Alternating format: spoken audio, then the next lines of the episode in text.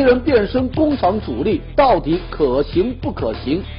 老人看病可优先，公平不公平？三十六个问题能否让相亲相处真感情？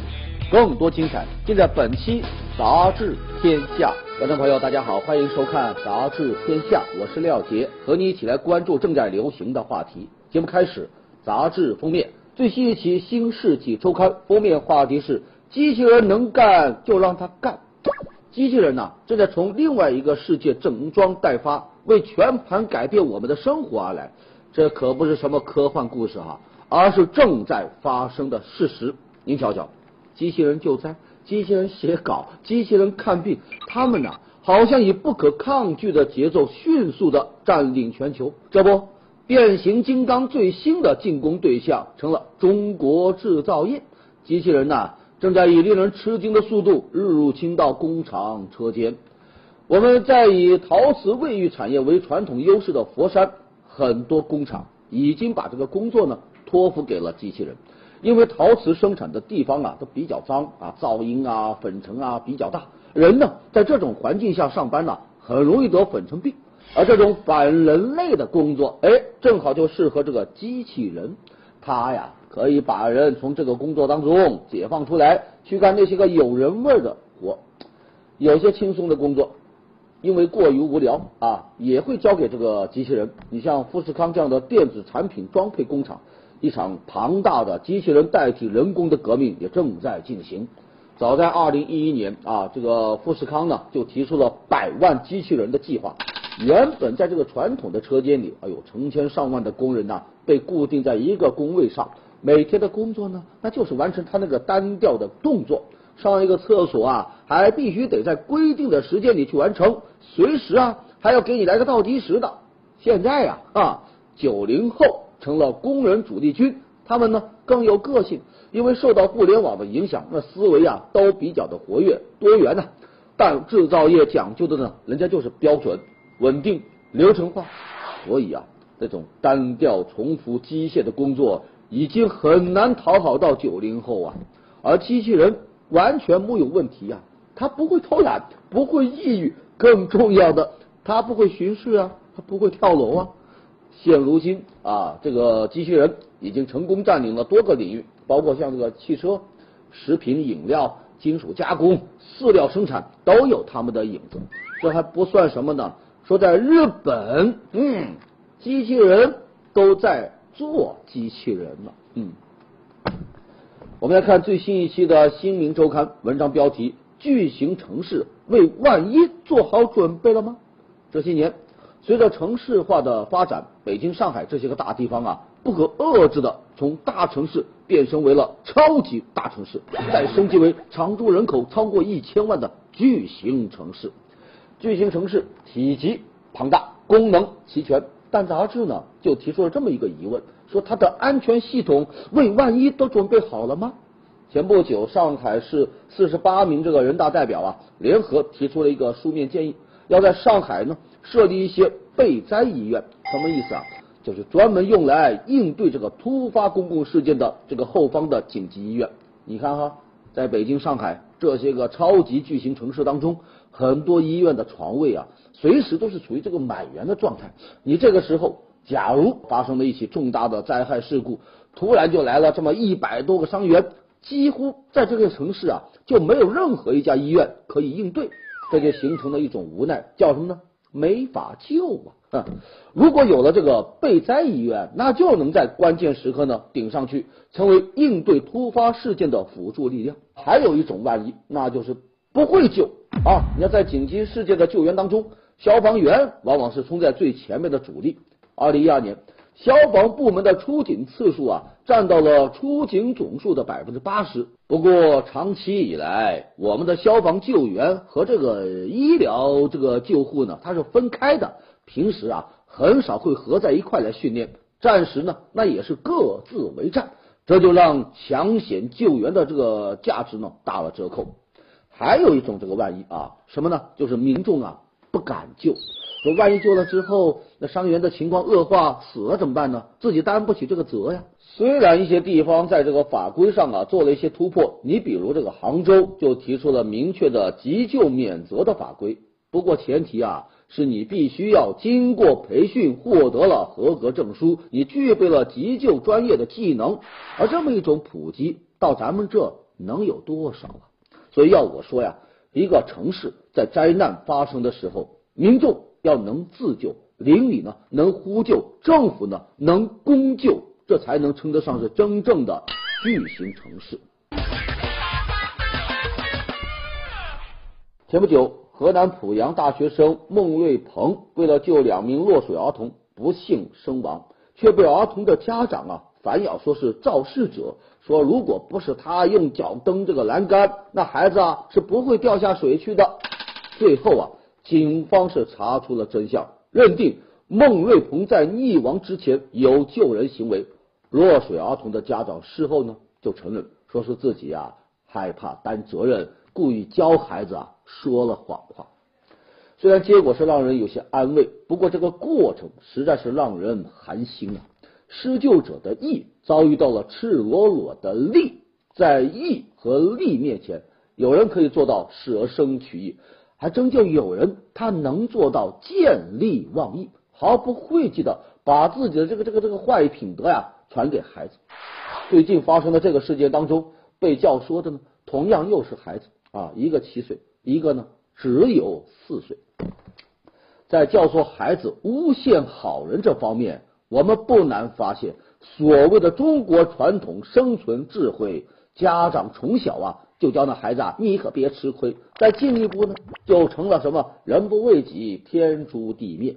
在这么一种生存智慧浸泡当中出来的人。他不但会自私自利，而且呢，他都不相信世上会有无私的人，他们就把那些无私者呀视为是坏人，别有用心，觉得他们肯定心怀不轨，非奸即盗。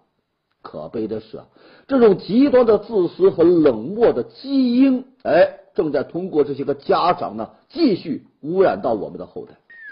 施救者被污蔑称作是肇事者，要我说，孟瑞鹏。救起了孩子的生命，家长们，你可千万别反过来又淹死了孩子的灵魂呐！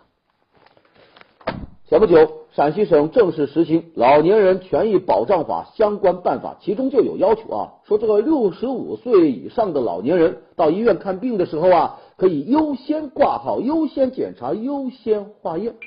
不过，这么一个对老年患者来说是利好的政策，到了执行的时候却遇到了尴尬。有很多老人根本就不知道自己有这么一个优先权，还有的呢，即使知道了又不好意思去行使，总觉得我这一优先不就变成插队了吗？这不找骂吗？还有一些年轻人呢，那就觉得不服气啊！大家都是来排队看病的，大家都很着急。如果你硬性规定老年人可以优先插队，那对于我们正常排队的人来说，那就显得不公平啊！这看病呢和这个坐公交车呢其实是不太一样。坐公交车的时候，你看到老年人啊主动让座，这也是应该的。可到医院看病，谁该先谁该后，这凭什么啊？要么就是看病情的严重不严重，要么呢就给看谁的病情更着急啊！所以啊。把一个道德提倡的东西到了医院这个特殊的场合，以条文的方式硬性规定出来，这就不免会出现一些矛盾呐、质疑呀。关爱老年人，何必一定要牺牲其他人的利益呢？当然了，老年人他年纪比较大，身体出毛病的概率也比较高，也应该关照啊。比如，你医院就可以开设专门服务老年人的绿色通道和老年门诊，你可以尽量的。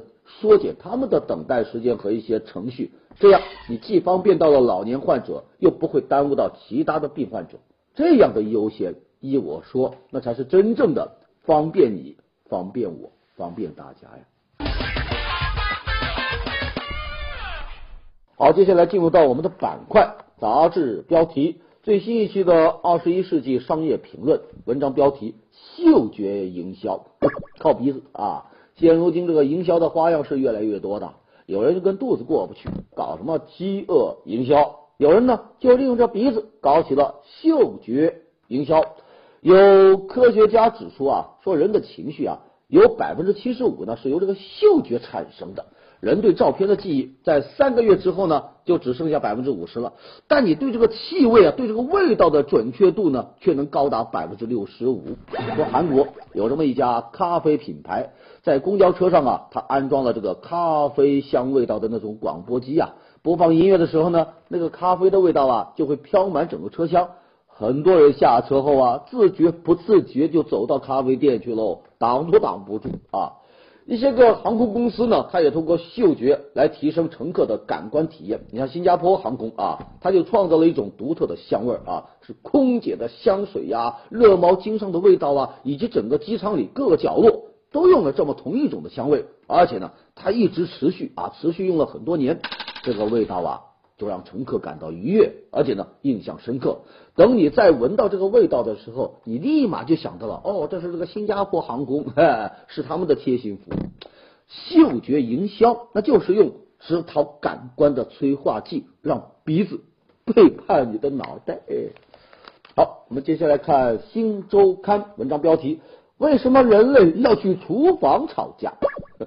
这个今年全球最火的电视节目是什么呀？啊？不一定是跑步，也不什么去找爸爸，而是厨艺真人秀。你比如《地狱厨房》厨艺大师这种真人秀，他可不是随便找几个厨师上演什么厨王争霸，也不是找个什么满手水晶甲的这个美女啊嗲声嗲气的学什么炒菜，而是呢找一群厨师或者是业余厨师在厨房里干嘛呢？不炒菜，吵架。嗯。这厨艺真人秀和那些唱歌跳舞的节目啊不一样，他很难用视觉抓住人。你光靠主持人的一句什么入口即化，什么味道很好，完全出不了效果。那怎么办呢？吵架啊，在厨房里啊，一切以秒来计算，根本就没有办法照顾到礼貌这回事。这一着急一上火，不就吵了起来吗？这地狱厨房一吵啊，就吵了十年，成了史上最成功的真人秀节目。在这个厨房里吵架，吵完呢还很容易和好，因为你再凶猛的这个吵架的情势啊，一旦进入到了做菜的环节，哦，那对那个食品的爱呀，那肯定就盖过了那个恨呐。硝烟味，你压不住那个饭菜香哦。好，接下来是南都周刊 文章标题：打电话像吵架，是电话的错？一个问号。也不知道大家有没有这样的感觉哈？你在公共场合。和别人打电话的时候啊，如果打着打着时间长了啊，或者呢双方会为了某一个话题聊得热乎起来，那说话的音量啊，哎呦不知不觉的就越来越大了，而且呢你还感觉不到，还不知道呢。等挂了电话一回头，哇塞，发现周围都是观众。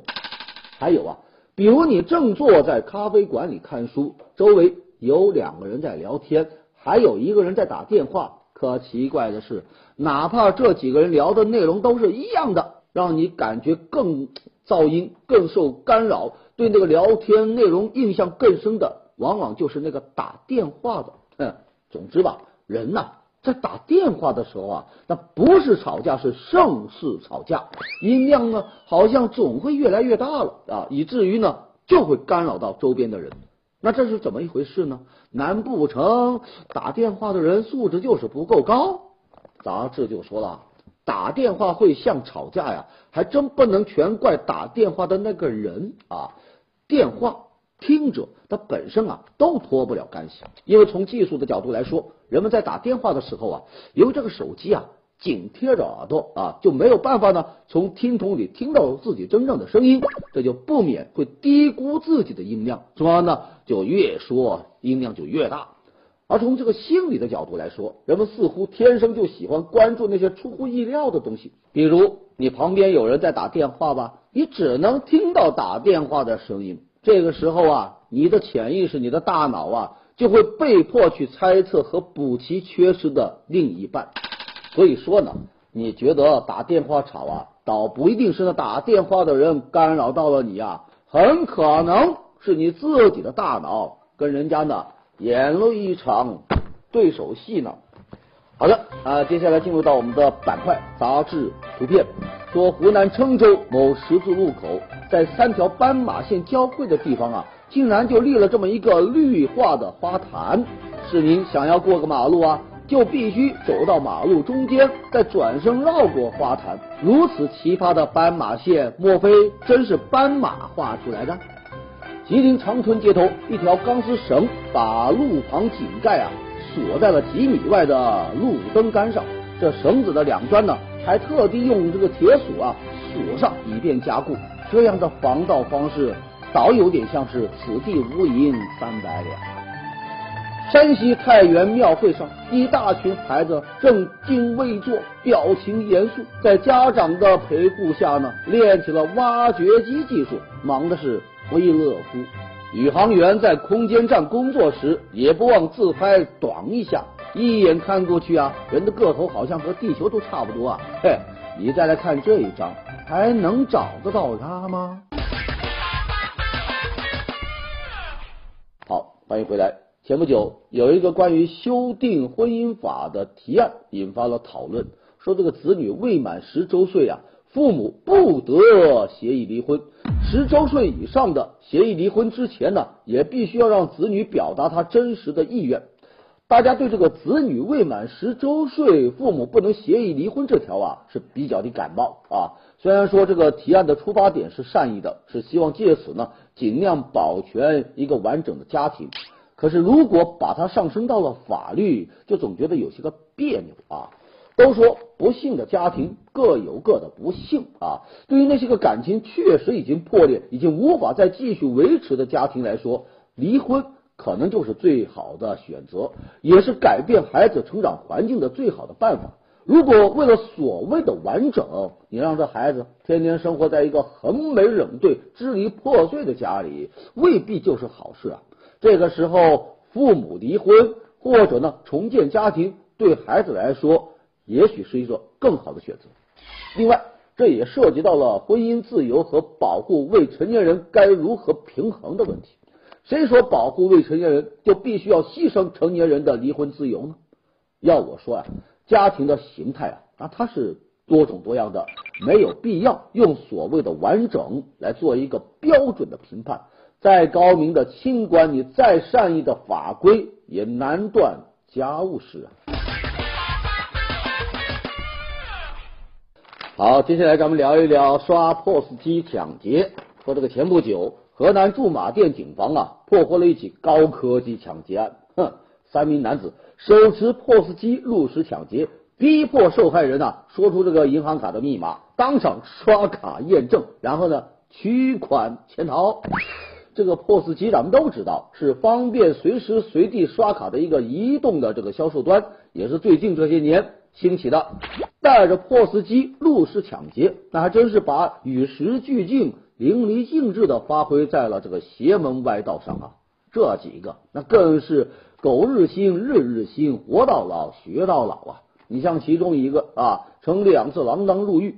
据他介绍啊，他在第一次入狱的时候啊。那个 BB 机才刚开始流行呢，到了第二次的时候呢，这大街上啊都已经人手一部智能手机了。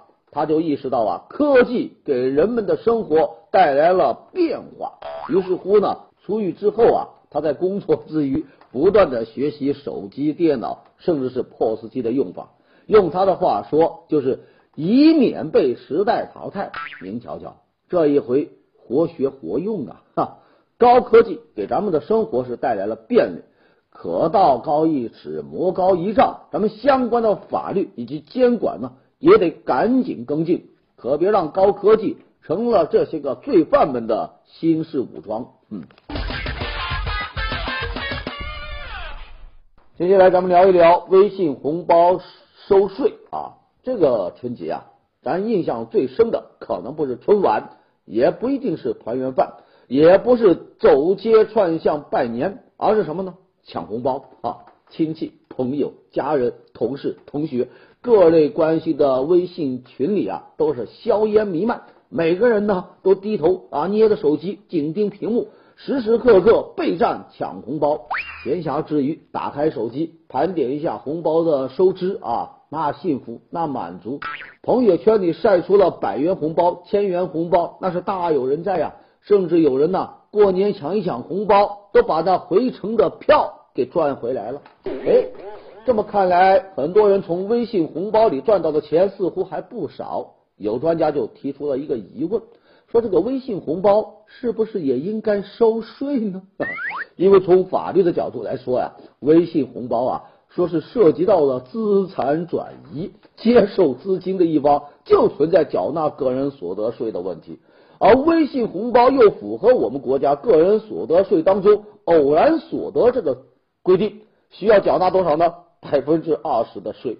那接下来问题就来了呀，如果真要收税，那该向谁去收呢？又该怎么收呢？你要知道啊，咱们国家现在这个网络注册实名制尚不健全，同一个账户可以由多个人来操作，同一个人可以拥有多个账户。而账户所绑定的银行卡也不一定就在这个人的名下，这也就给税务部门的实际操作带来了很多的麻烦呐。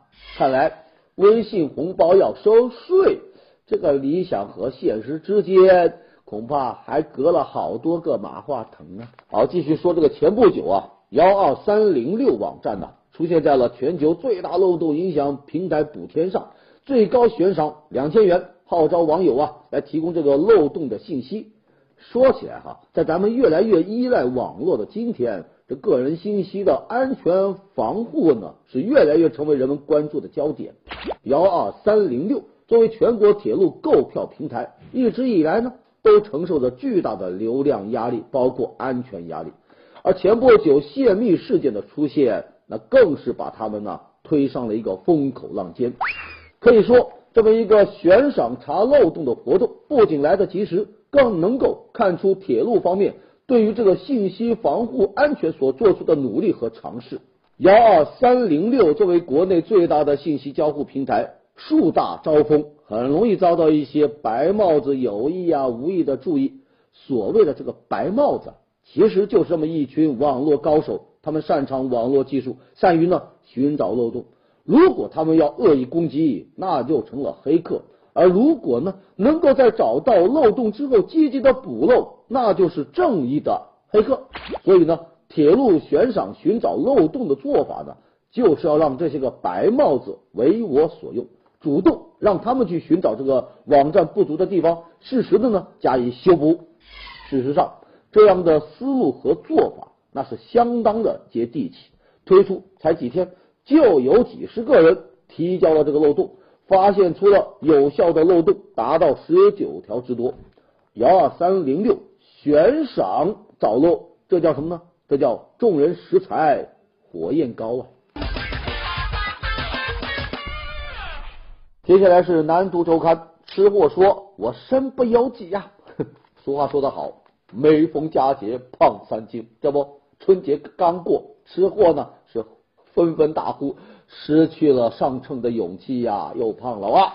不过杂志就说了，吃货之所以成为吃货，是身不由己啊，很可能是因为他们在啊这个错误的时间用了错误的餐具。这研究就表明说，这个餐具的颜色、食物的储存位置，还有这个餐具的大小，甚至啊和你一块吃东西的那个伙伴，都会影响到你的食量。